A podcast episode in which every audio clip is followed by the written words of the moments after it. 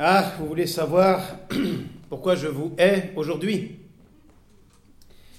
Il vous sera sans doute moins facile de le comprendre qu'à moi de vous l'expliquer. Car vous êtes, je crois, le plus bel exemple d'imperméabilité féminine qui se puisse rencontrer. Oui, nous avions passé ensemble une longue journée qui m'avait paru courte, nous nous étions bien promis que toutes nos pensées nous seraient communes à l'un et à l'autre, et que nos deux âmes désormais n'en feraient plus qu'une. Un rêve qui n'a rien d'original, après tout, si ce n'est que rêvé par tous les hommes, il n'a été réalisé par aucun. Le soir, un peu fatigué, vous voulûtes vous asseoir devant un café neuf qui formait le coin d'un boulevard neuf, encore tout plein de gravois et montrant déjà glorieusement ses splendeurs inachevées. Le café étincelait.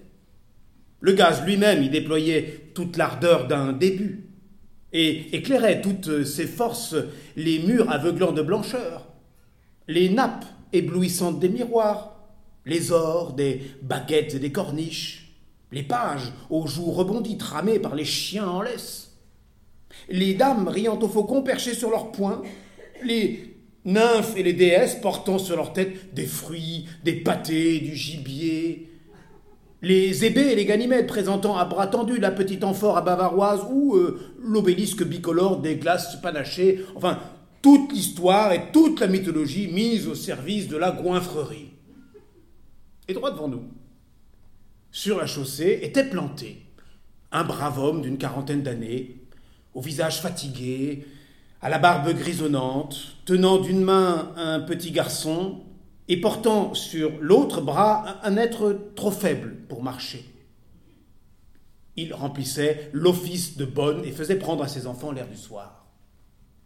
Tous en guenilles. Ces trois visages étaient extraordinairement sérieux. Et ses six yeux contemplaient fixement le café nouveau avec une admiration égale, mais nuancés diversement par l'âge. Les yeux du père disaient que c'est beau, que c'est beau, on dirait que tout l'or du pauvre monde est venu se porter sur ses murs. Les yeux du petit garçon, que c'est beau, que c'est beau, mais c'est une maison où peuvent seuls entrer les gens qui ne sont pas comme nous.